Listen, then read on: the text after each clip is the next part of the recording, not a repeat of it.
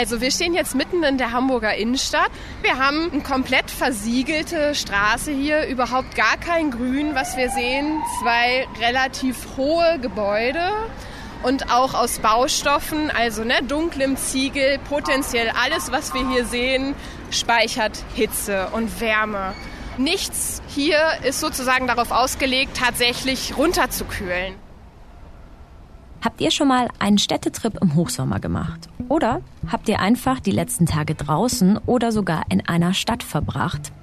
Dann kennt ihr sie, die echt schwer erträgliche Hitze.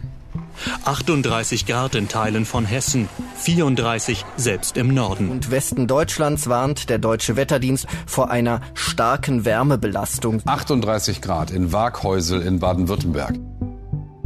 Diese 38 Grad wurden am Sonntag gemessen, dem bisher heißesten Tag dieses Jahr in Deutschland. Außerdem, letzte Woche wurde ein Hitzerekord für den ganzen Planeten erfasst. Erstmals lag die Durchschnittstemperatur auf der Erde bei 17 Grad Celsius. Und besonders heiß wird es an den Orten, auf die wir heute schauen wollen, nämlich in Städten. Mm, und das heißt, wenn wir 2050 den Stadtraum so haben, dann wird es so kommen, dass sich Menschen, Tiere und auch Pflanzen hier relativ schnell zurückziehen und hier nicht sein wollen. Nicht, weil es darum geht, dass es auch nicht schön aussieht oder wir irgendwie Ökos sind, sondern weil es einfach für die Gesundheit total kontraproduktiv ist und wir das hier nicht aushalten können.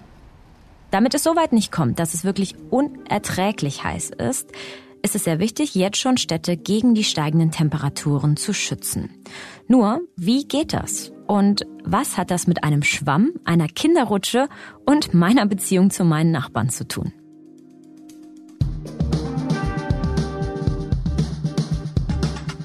Das erklären wir heute im Klimabericht, dem Spiegel-Podcast zur Zukunft des Planeten. Ich bin Regina Steffens.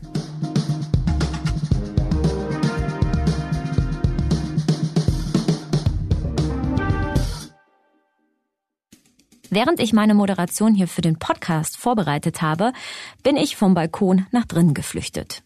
Denn die Sonne ist so sehr auf die Hausfassade geknallt, dass es mir auch unterm Sonnenschirm zu heiß war.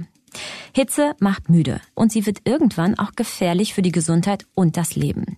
Vor allem bei alten und kranken Menschen, bei Schwangeren und Säuglingen. Das Robert Koch Institut, das Umweltbundesamt und der Deutsche Wetterdienst haben errechnet, dass fast 20.000 Menschen an Hitze gestorben sind in den Jahren 2018 bis 2020. Und die Hotspots der Hitze, das sind bei uns die Städte. Mit Judith Nummern will ich heute darüber sprechen, wie wir Städte kühlen können. Judith Nummern ist Stadtplanerin für die Stadt Hamburg und in Hamburg haben wir uns auch getroffen. Außerdem engagiert sie sich bei den Architects for Future, die sich für eine Bauwende und eine nachhaltige Stadtentwicklung einsetzen also wo wir sozusagen uns schützen müssen, das ist nicht das, was wir heute an Hitze kennen. Ne, wenn in der Tagesschau irgendwie Bilder da sind von eisschleckenden Kindern und lass uns mal alle ins Freibad gehen, sondern die Hitze, die in Jahrzehnten auf uns zukommt im Rahmen der Klimakrise, ist etwas sehr Bedrohliches und Gesundheitsgefährdendes. Ne? Also wir müssen uns glaube ich, von, von diesem ähm, Gedanken verabschieden, dass wir uns unendlich an Hitze gewöhnen können oder anpassen können, sondern wir haben einfach ein Limit. Ne? Fieberthermometer gehen nicht umsonst nur bis 42 Grad. Irgendwann ist unser Kopf Grütze auf gut Deutsch gesagt. Und das heißt, wir müssen Stadträume anpassen, weil unsere gebaute Umwelt einfach unheimlich gut darin ist, Hitze zu speichern und sich aufzuheizen. Und wir müssen da heute anfangen zu überlegen, wie machen wir das denn eigentlich? Ich weiß natürlich, oder das wissen die meisten auch, Beton erhitzt sich so, die Straßen sind es Teer. Aber was genau ist es alles in der Stadt? Vielleicht auch ein paar überraschende Orte, wo Hitze wirklich gespeichert wird. Es gibt ja unterschiedliche Vulnerabilitäten, so nennen wir das. Also wie verletzlich sind eigentlich Stadträume zum Beispiel Spielplätze. Ganz wenige Spielplätze haben Bäume oder irgendwelche Arten Verschattungsmöglichkeiten. Die Kinder spielen in der prallen Sonne im Sand. Und das ist was, ne, wenn wir uns in das Jahr 2050 beamen, ist natürlich unglaublich unangenehm und quasi de facto nicht benutzbar. Und auch das ist was zum Beispiel, das ist so ein kleines Anekdötchen. Ähm, wir hatten letztens ein Bauvorhaben, wo die Rutsche nicht an die Stelle konnte, wo sie denn eigentlich vorgesehen war denn sie war falsch zur Sonne ausgerichtet. Das heißt, wenn da die Sonne zu bestimmten Tageszeiten draufknallt, dann verbrennen sich die Kinder tatsächlich, weil die Rutsche so, so heiß wird. Und das passiert heute schon. Und wir können uns vorstellen, dass das im Jahr 2050 an ganz vielen Stellen in der Stadt passiert, dass einfach Oberflächen so heiß werden, dass wir sie nicht mehr richtig benutzen können. Und das ist unser Lebensraum. Ne? Hier geht's ja nicht einfach um, weiß ich nicht, wir reden ja nicht um irgend irgendwas, sondern das ist da, wo wir wohnen, das ist da, wo wir arbeiten. Und das heißt, wir haben eigentlich alle ein sehr, sehr hohes Interesse daran, dass die Lebensqualität da hoch bleibt und dass wir gesund bleiben. Gibt es noch andere Beispiele, die unbewohnbar werden durch die Hitze in der Stadt?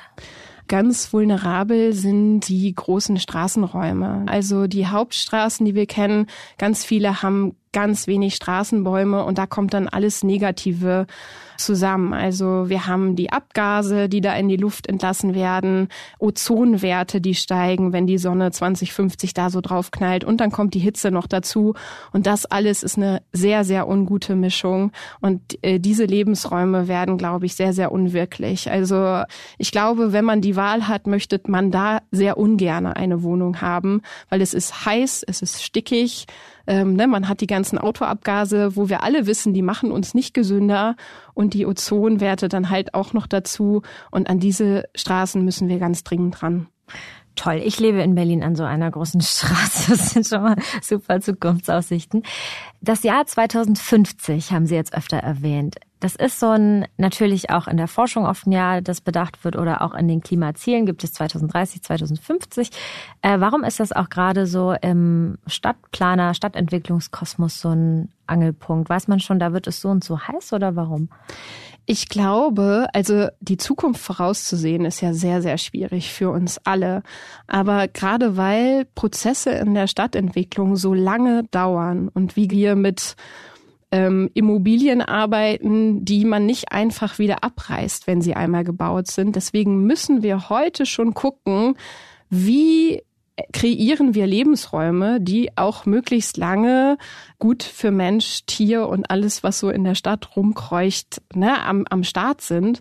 Und deswegen müssen wir so weit in die Zukunft gucken, ob das jetzt 2050, 2070 oder 2100 ist.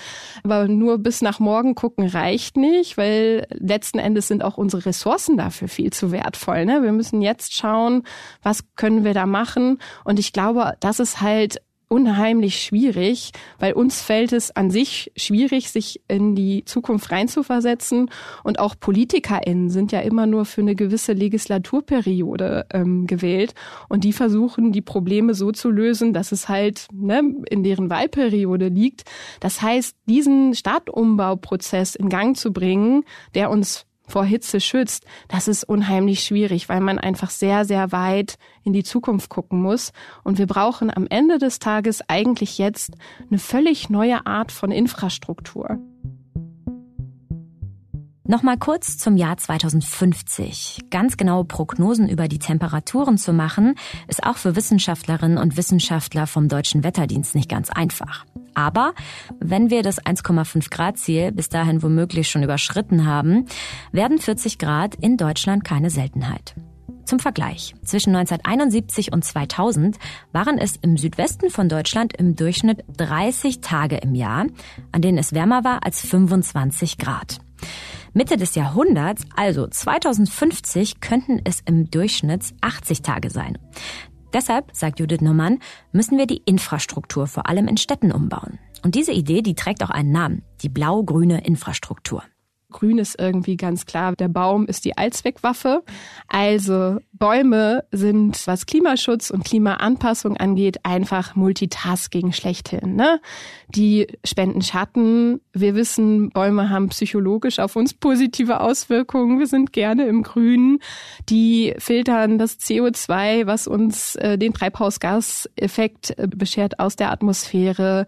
Die sind Lebensraum für Tiere die spenden Sauerstoff. Das heißt, Bäume sind immer gut und wir brauchen einfach insgesamt grünere Stadträume. Also alles, was geht, grün machen, ist eigentlich eine gute Faustformel. Entsiegeln, eine kleine Blühwiese, Sträucher, Fassadengrün, Dachgrün, alles ist gut, weil es halt diesen Oberflächen, die dazu neigen, Hitze zu speichern, ein klein bisschen diese Hitzespeicherungsfläche abbringt. Und wenn wir über Hitze sprechen, haben wir gleichzeitig immer das Thema Wasser. Ne? Also wenn wir lange von Dürre betroffen sind, müssen wir gleichzeitig immer darüber nachdenken, wo kriegen wir eigentlich das Wasser her, auch um das ganze Grün zu unterhalten. Ne? Wenn ich jetzt sage, hier, wir müssen alles mehr grün machen, so dann dört uns das weg, wenn wir ähm, im Jahr 2050 sind. Und deswegen heißt es blau-grüne Infrastruktur. Es geht um dieses Zusammenspiel zwischen, wie managen wir eigentlich Wasser und wie entsiegeln und begrünen wir eigentlich den Stadtraum. Und wir kommen jetzt aus einer Phase, wo wir es eigentlich gewöhnt sind, dass wir sagen, Regenwasser verschwindet schnellstmöglich in der Kanalisation. Blub, blub, wir kennen das alle, ne? da ist der Gully und dann verschwindet das.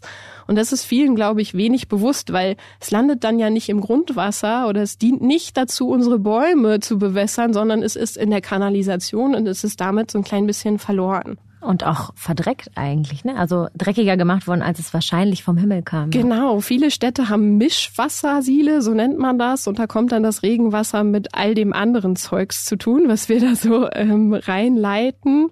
Und ähm, das ist übrigens auch, man kann sich das vorstellen, wenn 2050 so ein Starkregenguss runterkommt und unsere Kanalisation ist überfordert und es kommt aus dem Gully hoch, dann schwimmt uns nicht nur das Regenwasser, was da abgelassen ist, entgegen, sondern es kommt auch alles andere nach oben und fließt uns dann von da in die Erdgeschosse oder schlimmstenfalls auch in die Keller. Und wir haben derzeit, wie soll ich sagen, zweierlei Aufgaben oder in zweierlei Richtungen, in die wir denken müssen. Das erste ist, dass wir das Regenwasser, was von oben runterkommt oder auch Hochwasser, ist ja auch etwas, womit wir uns konfrontiert sehen müssen. Gerade auch in Hamburg, ja. Mhm. Ja, dass wir es dass wir's speichern. Schwammstadt, der Begriff äh, kommt halt daher. Mhm. Also ähm, einfach das Bild, man macht aus einer Stadt einen Schwamm, die sozusagen oder dem aus dem Boden einer Stadt der Wasser aufsaugt und sozusagen den man ausdrücken kann und das Wasser auch nochmal verwenden kann eigentlich. Ne? Genau, also wenn man sich so ein, so ein Schwamm vorstellt, dann haben wir derzeit sozusagen eine Pore und das ist der Gully. So und ähm, oder hier und da vielleicht auch noch offener Boden, wo es dann mal runtersickert. Aber letzten Endes geht es darum, dem Stadtraum mehr Poren zu verschaffen. Also dass das Wasser nicht nur den Weg in den Gully kennt, sondern dass mehr Speicherkapazitäten ähm, vorhanden vorhanden sind. Was ich zum Beispiel als Stadtentwicklerin gelernt habe und was nicht traditionell zu unserem Ausbildungsfeld gehört, ist sogenannte Retentionsräume. Man kann sich das so ein bisschen vorstellen, wie das sind, das sind so kleine umgedrehte Getränkekisten in Kleinformat. Die liegen dann zum Beispiel oben auf Tiefgaragendecken oben drauf und darüber kommt dann die Erde und die Substratschicht. Und wenn es dann dolle regnet, dann sickert der Regen da runter und in diese Schicht, wo lauter dieser kleine Kisten liegen. Und da wird es dann zurückgehalten. Und derzeit ist es noch so, dass es dann nachher, wenn die Kanalisation nicht mehr so überfordert ist von dem ganzen Regen, dann wird es gedrosselt nennt man das, also in einer bestimmten Geschwindigkeit dann ne, in die Kanalisation abgegeben. Aber das wären so Sachen, wo wir dann anfangen müssen zu überlegen, äh, kann das Wasser da bewirtschaftet werden? Also ne, bleibt es da und dient dann dazu, die Pflanzen über Dürreperioden hinwegzubringen und, und, und. Und der andere Faktor ist, dass wir natürlich auch nicht sagen können, okay, das, was runterregnet, das speichern wir alles und nehmen es weg. Wir müssen auch nach wie vor zusehen, dass was runtersickert und Grundwasser sich neu bilden kann. Weil wenn ich jetzt hier ähm, sage, pflanzt Bäume. Die Bäume müssen irgendwo Wasser herbekommen und in der Regel ziehen sie das aus dem Grundwasserspiegel, der unten unter der Erde liegt. Und wenn sich dieser Spiegel absenkt, dann schaffen das gerade Bäume im Hitzestress wenig schnell genug weiter runter zu wachsen mit ihren Wurzeln, dass sie wieder an das Wasser rankommen. Das heißt, es ist auch ganz wichtig, dass wir gucken, welche Flächen können wir eigentlich entsiegeln und wo können wir den Boden eigentlich die Möglichkeit geben, dass das Wasser runtersickern kann. Betrachtet man das mal realistisch, heißt das ja, wir müssen unsere Kanalisation umbauen. Also das klingt nach einem ziemlich großen Projekt. Außerdem brauchen Bäume im Boden ja auch Platz. Und wer einmal an einer Baustelle, an einer Straße vorbeigekommen ist, hat gesehen, wie viele Rohre und Kabel eigentlich unterirdisch verlegt sind, die sich sicherlich nicht so gut mit Baumwurzeln vertragen. Deshalb, meint Judith Norman, sollten wir, klar, im ersten Schritt überhaupt keine Bäume mehr fällen. Auch nicht für Fahrradwege. Eine Alternative ist es, Pflanzentröge aufzustellen, so den Beton zu überdecken, ohne ihn eben aufzureißen. Judith Norman erklärt mir, dass der größte Teil der Stadt ja Privateigentum ist. Kommunen also in diesem Bereich wenig eingreifen können. Also zentralisiert sich die Konkurrenz um den Stadtraum, den man verändern sollte für die Klimakrise, auf öffentliche Plätze und auf Straßen. Und diesen Raum besetzt zu großen Teilen ein Gefährt, das Auto. Das Auto selbst übrigens trägt auch zur Erhitzung einer Stadt bei. Nicht umsonst sagt man ja, man soll Kinder und Tiere nicht im Auto lassen, weil es darin viel zu heiß wird. Autos sind, naja, echte Heizkisten. Sie strahlen Hitze ab und heiße Abgase stoßen sie auch noch aus. Und diese Heizkisten, die nehmen eben auch einigen Platz ein. Also in der Stadtentwicklung reden wir immer über den fahrenden Verkehr und über den ruhenden Verkehr, also den parkenden Verkehr. Und die Zahlen dazu sind ganz schön krass. Es gibt ein paar Faustformeln dazu. Ähm, man sagt summa summarum, äh, während ein Auto eine Stunde am Tag fährt, steht es 23 Stunden am Tag. Oder anders gesagt, wenn wir uns so eine Stadt wie Hamburg angucken, während 10 Prozent aller Fahrzeuge, die hier so sich innerhalb der Stadtgrenze bewegen, gleichzeitig auf den Straßen unterwegs sind, stehen 90 Prozent. Und wenn wir dann sagen, also wenn das ein Logistikunternehmen wäre, das wäre innerhalb von kürzester Zeit pleite, weil es so ineffizient ist. Und wir wissen dass in den meisten Autos auch nur eine Person sitzt. Ne? Also es ist unglaublich ineffizient und Aufgabe der Mobilitätswende wäre es eigentlich, mehr Effizienz in dieses System zu bekommen. Das heißt, es geht nicht nur darum, dass sich Autofahrer und Fahrradfahrer gegenseitig die Köpfe einschlagen, sondern es geht für uns in der Stadtentwicklung darum, wie kriegen wir möglichst viel von diesem ruhenden Verkehr aus der Fläche raus, weil wir brauchen einfach diese Fläche. Und wir reden immer von Technologieoffenheit und ich denke mir immer, es muss doch gehen, dass wir uns dahin bewegen, dass wir meinetwegen eine öffentliche, kostenfrei fahrende Flotte haben, die autonom fährt. Ne, wir reden über das Jahr 2050, wir sind sehr weit in der Zukunft. Und jeder hat eine App und ähm, man ruft sich einfach das Fahrzeug, was man braucht und ein Algorithmus schickt es einem. Und immer dann, wenn man das Auto wirklich braucht, kann man rein theoretisch auch eins bekommen, aber die, dieser Algorithmus ist in der Lage, die Fahrzeuge so auf der Straße zu halten, dass möglichst wenig geparkt werden muss. Das wäre für uns in der Stadtentwicklung das Optimale, weil wir brauchen diese ganzen Flächen, nur um mal ein Gefühl dafür zu bekommen. Also blau-grüne Infrastruktur braucht Platz, keine Frage. Und nur in Hamburg, wenn man alle parkenden Autos im öffentlichen Raum aneinander stellen würde, dann ergibt sich daraus eine Fläche von sechsmal Außenalster. Das ist ziemlich, ziemlich viel.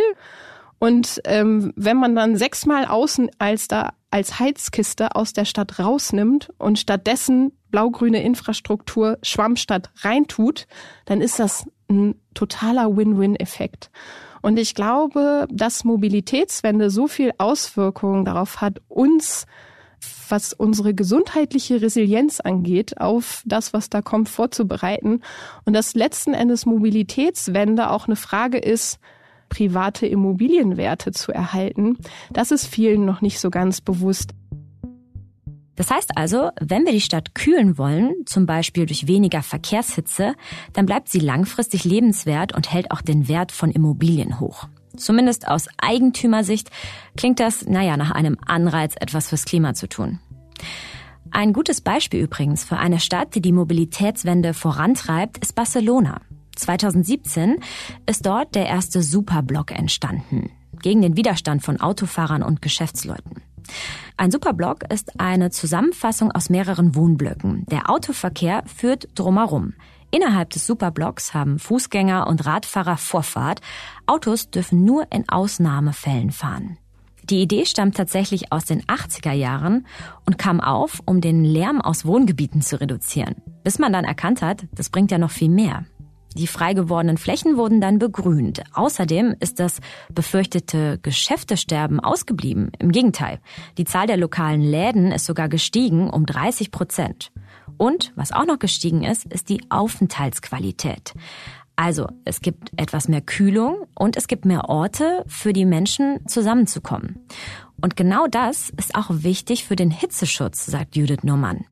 Es geht, wenn wir mm, uns auf Hitze vorbereiten müssen, nicht nur um diese blau-grüne Infrastruktur, sondern auch um etwas, was wir soziale Infrastruktur nennen. Also wie gut ist eigentlich der öffentliche Raum? Ist da eine Bank? Kann man sich da mal hinsetzen? Möchte man sich da aufhalten? Haben wir Platz für Vereine.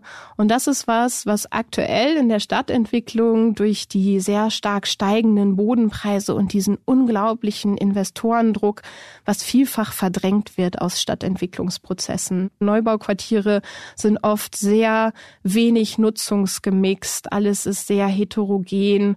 Und es gibt Soziologen, die haben untersucht, wo sterben eigentlich bei Hitzeereignissen besonders viele Menschen und wo ist Gesellschaft einfach sehr resilient. Und das Ergebnis war, dass je mehr soziale Infrastruktur in den Quartieren ist, je mehr die Leute angeregt sind zu interagieren, je mehr sie rausgehen, desto höher ist die Lebenserwartung und desto mehr ist man sozusagen auch geschützt. Nicht nur bei Hitze, sondern auch bei Hochwasser hat sich das gezeigt, ne? dass die Leute sich schneller organisieren, dass schneller Hilfe da ist, einfach weil man sich im Quartier kennt. Das ist einfach was, wo wir, wo wir sozusagen ganz plakativ ableiten können, dass wenn wir 2050 eine neue Wohnung suchen, dann sollten wir lieber dahin ziehen, wo der, das Leben steppt und wo alles möglichst gut durchmischt ist, als da, wo alles sehr homogen ist und alle nur wohnen. Welche Möglichkeiten gäbe es denn an der Architektur einer Stadt selbst? In Spanien hängt man zum Beispiel äh, schon mal Segel oder Tücher vor Gebäude, um die eigentlich um Schatten herzustellen oder auch um, weil sie hell sind, ähm, nicht so eine starke Erhitzung zu erzeugen. Müssten wir hier einfach alle unsere Gebäude weiß streichen, wie in Griechenland zum Beispiel, damit die, der Beton sich auch weniger erhitzt und sie nicht mehr grau lassen? Oder was gäbe es wirklich auch an, an Gebäuden zu verbessern? Da müsste man jetzt wahrscheinlich einen äh, Baustoff- und Architekturfachmann yeah. fragen oder eine Fachfrau.